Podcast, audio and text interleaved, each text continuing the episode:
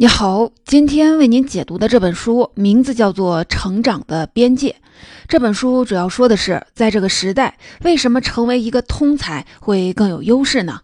关于专长和通才的成长模型，一直是我们乐于探讨的话题。其实，这两种人才模型最早可以追溯到19世纪两种不同的教育理念。第一种是红宝式的专才教育。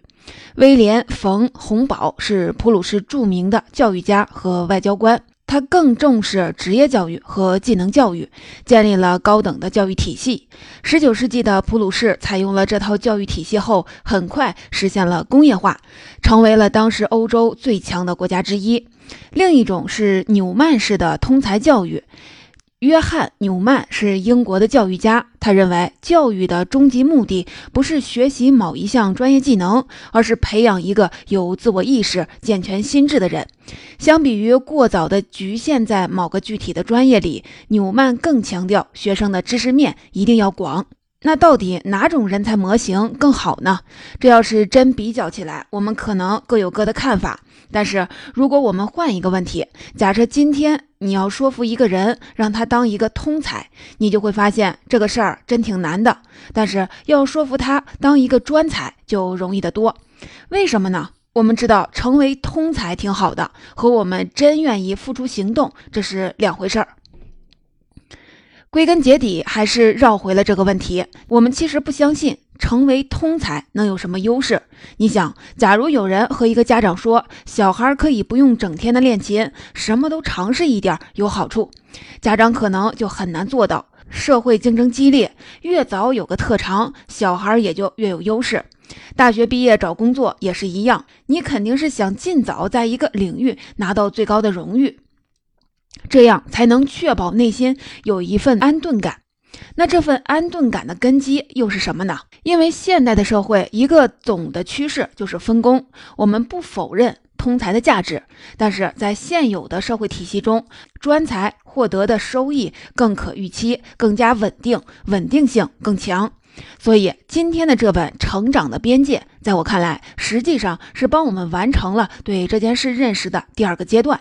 换句话说，不是让你知道通才的优势，而是让你确信并且付诸行动。本书的作者大卫·艾伯斯坦是《纽约时报》的畅销书作家，也是《体育画报》的资深撰稿人。他从对体育领域的人才研究，逐渐拓展到教育、音乐、天文、艺术等行业。他用大量的案例和研究数据剖析了过度专业化的弊端。作者提出，在瞬息万变的时代，我们需要把自己打造成一把多功能的瑞士军刀，通过跨界不断的拓展能力范围，这才是最好的成长路径。好，接下来我就分成两个部分来为您解读这本书。第一部分，我们先来回答为什么说当一个通才在今天这个时代比专才更有优势呢？第二部分，我们来说说在具体的学习方式上，我们怎样成为一个通才呢？第一部分，为什么要成为通才呢？作者在这本书里给出的核心理由是，通才具备了广泛融合各类知识并进行迁移的能力，而生长出这种能力的根基，其实我们并不陌生，就是类比思维。作者在这本书中用了大量的篇幅，列举了很多的案例来论证这个观点。西北大学的心理学家根特纳可以算得上世界级的类比思考专家。他说，能够进行关联性思考是人类能主宰地球的原因之一。对于其他物种来说，建立联系是非常困难的。类比思维能够帮助我们在面对陌生事物的时候，推理出解决问题的思路，甚至是理解一些自己根本看不见的东西。不过话说回来，虽然这种能力我们并不陌生，但是在日常生活中，实际上我们并没有发挥出类比思维真正的作用。大多数的情况下，我们采用的都是表面类比的思维方式，也就是在一个相似的问题上采用重复的模式。而真正有效的类比，是你能够发现几个毫不相关的事物之间，它们具备深层次的相似。相对于表面类比来说，深层类比更加抽象，也更难学。根特纳在美国西北大学做过一个实验。他邀请很多不同专业的学生，让他们给二十五张卡片进行模糊的分类，每一张卡片上都描述了一个现实世界中的现象，比如路由器是如何工作的，或者经济泡沫是怎么形成的。最关键的是，每张卡片背后都有两个维度，一个是属于某个专业的领域，另一个是展现这个现象背后的深层结构。举个例子。有四张卡片，上面分别写的是四种不同的现象，需要学生们进行分类：身体出汗、人脑控制四肢做动作、美联储调整利息，还有一个是油价变动导致商品涨价。我们也一起来想想，这四张卡片该怎么分类呢？实验过程中，很多学生就把身体出汗和人脑控制四肢做动作划为了一类，因为他们都是生物学的范畴。把美联储调整利息和油价问题划分为一类，因为都是经济学范畴。这个分类确实没有什么问题，但其实很少有同学能够发现，这个实验还有另外一种更深层次的分类思路。比如说，身体出汗来维持体温，是初中生物学的人体体温的负反馈调节机制，和美联储调整利息就可以归在一类，因为都是负反馈循环；而人脑控制四肢做动作和油价变动导致商品涨价可以归为一类，因为都是因果链条关系。你看，这些表面上不相关的事情的背后，实际上深层机制都是类似的。不过这么说可能还是有点抽象。接下来我们再来看一个医学难题的解决思路。了解了这种思路，你可能会对深层类比有更进一步的认识。那么问题来了，我们可以跟着想一想：假设你是一名医生，要治疗病人的肿瘤问题，不过手术难度太大。现在有一个好消息，有一种射线治疗可以消灭肿瘤，但是要求是射线强度得高到一定程度才行。但你想，强度足够高，同时也会损坏健康组织，因为肿瘤藏在身体内部嘛。强度低呢，虽然不会伤害健康组织，但是又无法杀死肿瘤。这个时候你该怎么办呢？怎么做才能保证既不伤害到健康组织，又能够消灭肿瘤呢？确实有点难，估计有不少的朋友就会觉得，我们又不是医生，这个题已经超出了我们的能力范围了。先别急，我们慢慢的思考的过程中，再来说一个特别接地气的，发生在一个村庄里的救火故事。听完这个故事，估计你肯定能想出那个医学难题的解决办法。从前有个村庄里的房子着火了，火势非常严重，必须马上控制住。消防员到了以后，发现了两件事儿：第一，这个村子周围没有消火栓，但是附近有湖，连上水管以后，供水量肯定不成问题；第二，在他们来之前，村民都提着水桶轮流的灭火，基本上没有什么效果。于是消防员就安排所有的人员。包括村民们，有水桶的提上水桶取满水，有水管的接上水管，在房子周围站成一大圈儿。大家听好口令，倒数三声后，一起把水泼向火苗。随后火势立马减小，很快就被扑灭了。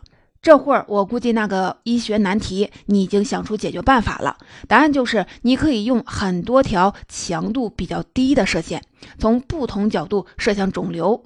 保证这么多条射线都汇集在肿瘤的这个地方，这就解决问题了。既可以杀死肿瘤，又可以不损坏健康组织。在真实生活中，这就是很多医院里用的加码刀的治疗原理。你看，村庄救火和射线消灭肿瘤这两个表面上看起来一点关系都没有的事情，他们深层次的指导思想却是一样的。背后的原理就是，如果你需要较大的力量来达到某种目的，但是呢又不能直接使用的时候，你就可以从不同的角度同时发动较小的力量实现目标。有了这个共同指导思想，实际上就不光可以解决救火和肿瘤这两件事了，还能进一步的迁移。比如在军事领域上，有位将军就依据同样的原理打了胜仗。在一场战争中，将军需要带兵攻下位于国家中心的堡垒。按军事实力来说，要拿下堡垒不是难事儿。但是堡垒周围一圈每条路上都布满了地雷，无论选择哪一条，大军都无法通过。只有少数较少的时候才能安全通过。于是将军就做了一个计划，他把军队分成若干个小组，让他们分别从不同的小路接近堡垒，确保同同时到达，同时发动进攻。最后，将军顺利地攻下了堡垒，推翻了独裁者。说到这儿，估计你也能感受到，一旦掌握了深层类比思维，实际上很多事情都是一通百通的。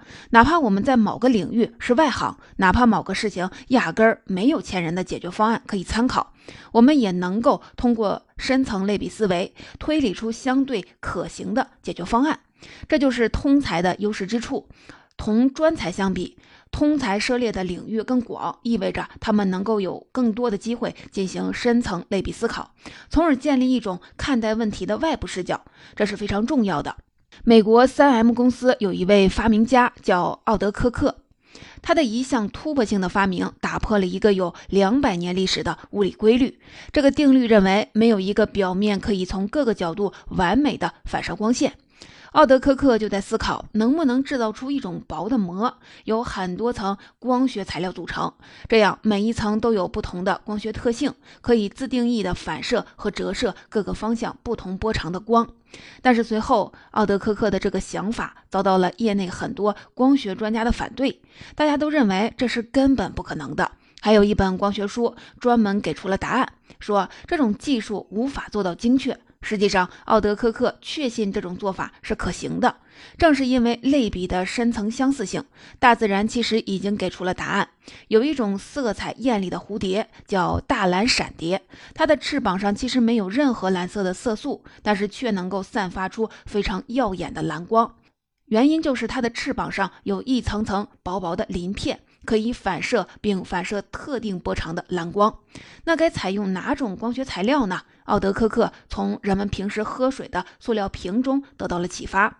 他说：“我们每个人都知道塑料是一种聚合物，它天天都出现在你面前，但是没有人想过拿塑料制作成光学薄膜。”奥德科克发明的这种多层光学薄膜由数百层聚合物叠加而成，而且它的厚度还不到我们一根头发的宽度。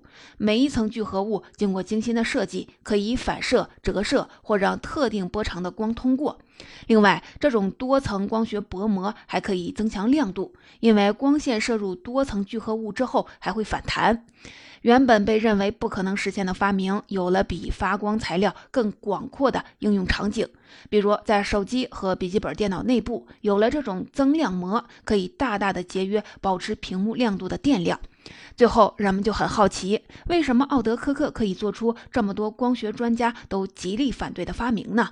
如果我们回顾奥德科克的经历中，就会发现他是一个通才。他喜欢手工模型，是一名化学博士，曾在三 M 公司的激光实验室工作过。他拥有的专利从光学跨越到了金属加工，又跨越到了牙科。这些经历让他拥有了一种外部视角，能够不局限于某个领域内的方法来看待问题，思维模式也因此更加的宽广。作者在这本书中就提到，心理学研究已经表明，一个人考量的内部细节越多，他做出的判断就越极端。当人们过早的发现专业化，一下子钻进去了，看待事情的思维模式就会越来越狭隘，看什么都像是我这个专业的。打一个比方，这些不断细分的专业圈就像是俄罗斯套娃，按照不同的专业方向，人们被划分为某个子专业或者某个子专业的子专业。实际上，这是非常不利于培养外部视角的。而且，随着时代的快速发展，真实的世界越来越复杂，对复合型人才的要求只会变得越来越高。论某些特定的专业技巧和方法，我们比不过人工智能，但是要论广泛融合各类知识并进行迁移的能力。那就说不定了。作者认为，某个领域的不确定性越高，拥有跨领域通才成员的重要性也就越高。我们过去常常听到的说法，比如“赢在起跑线”、“尽早确定专业领域”或者“刻意练习”，实际上适用的都是一种友好的学习环境。而当我们身处真实世界中，这是一种不友好的学习环境，没有清晰的竞赛规则。重复的模式时有时无，反馈可能常常滞后或者不准确。比如说，在预测金融趋势或者在怎么看人的这些问题上，就很难依据某个领域特定的模式或者技巧来解决问题了。作者在这本书中提到了一项研究，专门关注专才发明家和通才发明家哪一类人做出的贡献更大。结果显示，从二战结束开始的总体趋势是专才的重要性越来越强，世界的确是变得越来越专业化。但是，专才发明家的贡献在一九八五年达到顶峰之后就开始剧烈的下跌，二零零七年才逐渐的趋于稳定。但是最近又开始下降了。研究人员就分析，随着互联网时代的发展，人们获取信息越来越容易，社会对专注于单一领域的人才需求下降了，更倾向于同时涉猎几个领域的复合型人才，也就是通才。他们能够富有创造性的把各种知识应用于新的领域，实现突破。因此，在这个时代，我们需要坚持把一只脚踏出自己的世界外。比刻意练习更重要的就是刻意尝试。第二部分，我们刚刚说完了，通才的优势是具备广泛融合各类知识并进行迁移的能力。不过，对应到具体的学习方式上，我们到底该怎么做呢？接下来的这部分，我们就来说说，要想成为通才得怎么学。首先，我想请你和我上一节数学的公开课。这节课上，学生们要学习一个简单的代数表达式。老师在正式讲课之前，特意先开了一个玩笑，课堂的气氛一下子就活跃了起来。然后，老师开始提问了：美国费城老鹰队比赛场馆的热狗三美元一个，那么 n 个热狗的总价是多少呢？我想请你们给一个变量的表达式。这个问题有点难住了学生。用字母代表一个特定的数值，确实是一个比较抽象的概念，解释起来也并不是很容易。老师给出的答案是三 n。有同学举手提问说：“那么这个字母是哪个都行吗？”老师说：“是的，随便哪个字母都行。”这个时候就有个同学一脸困惑地说：“如果这样，不是很混乱吗？”讲台下一阵的讨论。紧接着进入当天课程的第二部分，求表达式的值。老师给同学们讲解我刚才说的三美元热狗的例子，就叫变量表达式。然后他指着黑板上的表达式七 h，又问大家：如果你每小时可以赚七美元，每周工作两小时，那么你一周可以赚多少钱呢？这一次好几个同学都答对了，十四美元。随着练习次数越来越多，老师脸上出现了欣慰的表情。他发现学生们正在逐渐的领会这个新知识点。而对于学生来说，虽然他们没明白什么是变量，但是他们倒是发现，遇到不会的题可以做加减乘除猜出来。即便很多孩子第一次没答对，但老师始终保持着耐心。没关系，你们这是在思考。然后老师会给出多项选择，鼓励学生们找出正确答案。他们可以断断续续地猜出答案，巧妙地试探老师的反应。这个课堂缩影来自美国的一所学校，代表了。欧洲大多数学校的教学方式，这个教学的课程，老师对学生们的思考习惯的引导方式存在一个问题。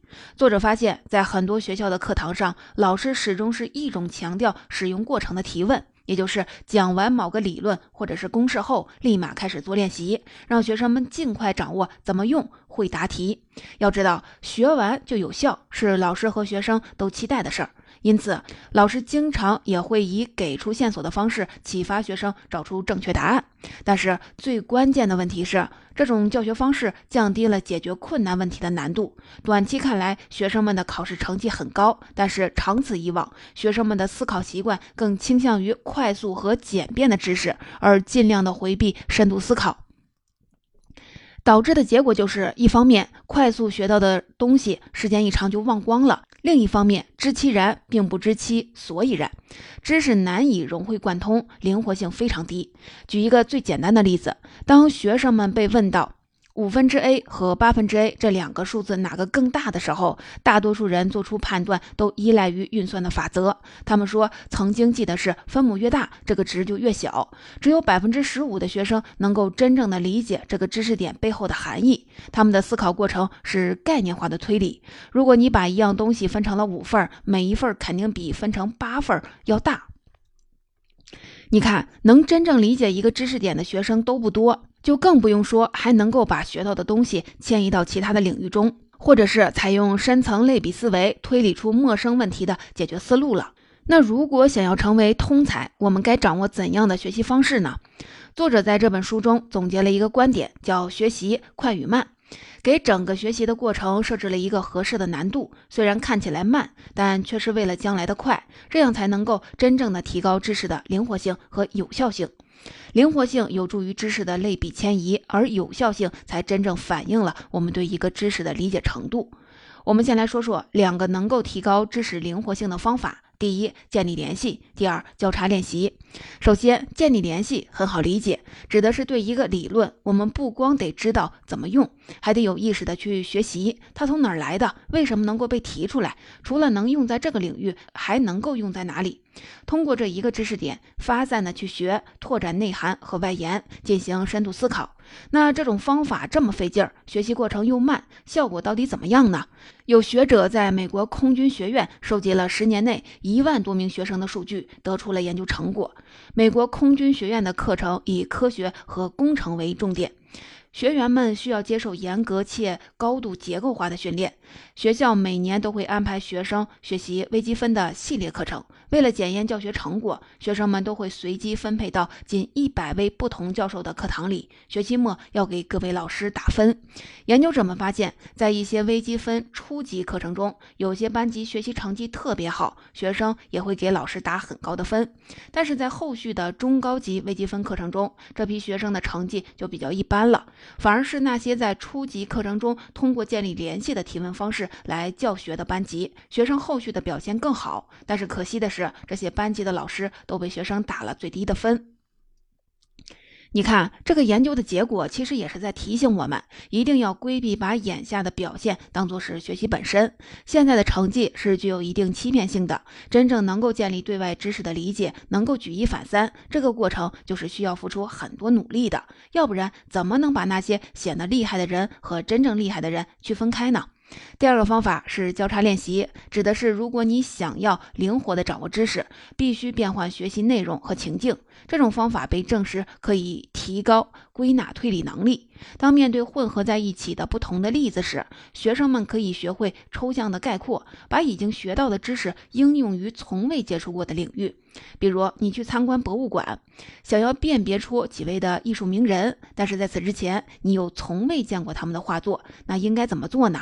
作者在书中提出，最好的方法就是交叉练习、混合记忆。你不要先连续的看一堆毕加索的画作卡片，又连续的看一堆塞尚的，最后再再连续看一堆雷诺阿的。你应该把三种卡片混合在一起，打乱顺序的看。虽然这种练习肯定是更费力，但是当你走进博物馆的时候，就能感受到这种学习方法的效果有多好。再比如，有一项实验要求学生们完成一个钢琴挑战，在零点二秒内用左手横跨十五个琴键，每个人有一百九十次的练习机会。于是，有的学生就练习了一百九十次横跨十五个琴键的手法，还有的学生则是交替练习横跨八键、十二键、十五键和二十二键。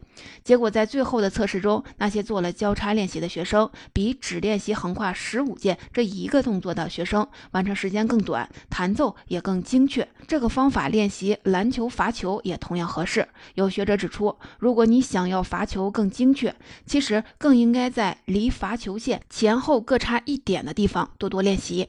这种学习的方式，往小了看能够帮助你灵活地掌握知识；往大了看，实际上不就是通才所代表的跨领域学习吗？在广泛的涉猎知识的过程中，反而会加深你对某些专业领域的理解。